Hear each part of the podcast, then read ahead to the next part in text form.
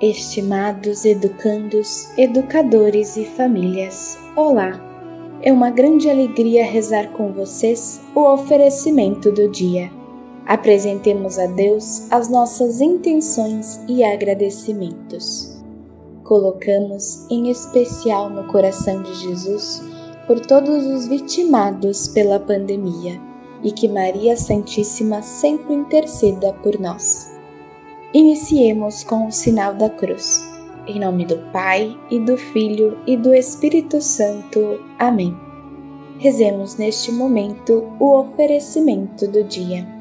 Deus, nosso Pai, eu te ofereço todo o dia de hoje, minhas orações e obras, meus pensamentos e palavras, minhas alegrias e sofrimentos, em reparação de nossas ofensas em união com o coração de teu Filho Jesus, que continua a oferecer-se a ti na Eucaristia pela salvação do mundo.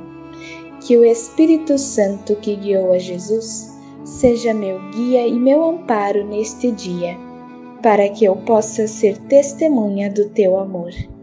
Com Maria, Mãe de Jesus e da Igreja, rezo especialmente pelas intenções do Santo Padre para este mês.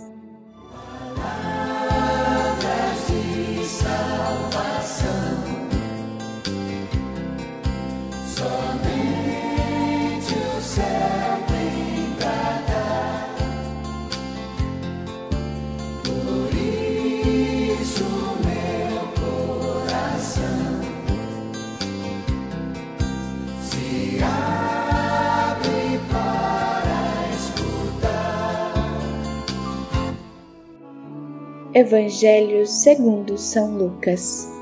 Naquele tempo, os fariseus e os mestres da lei disseram a Jesus: Os discípulos de João e também os discípulos dos fariseus jejuam com frequência e fazem orações.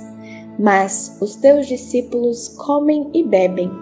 Jesus, porém, lhes disse: Os convidados de um casamento podem fazer jejum enquanto o noivo está com eles?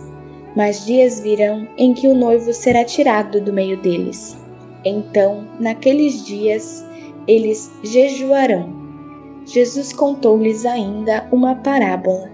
Ninguém tira retalho de roupa nova para fazer remendo em roupa velha.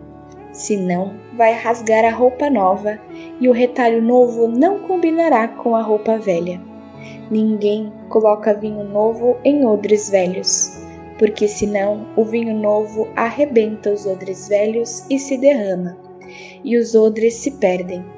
Vinho novo deve ser colocado em odres novos, e ninguém, depois de beber vinho velho, deseja vinho novo, porque diz: o velho é melhor.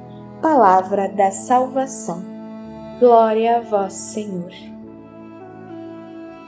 No Evangelho de hoje, Jesus nos mostra o jejum dos discípulos de São João Batista, que era exemplo de uma visão antiga do cumprimento apenas externo da lei do Senhor.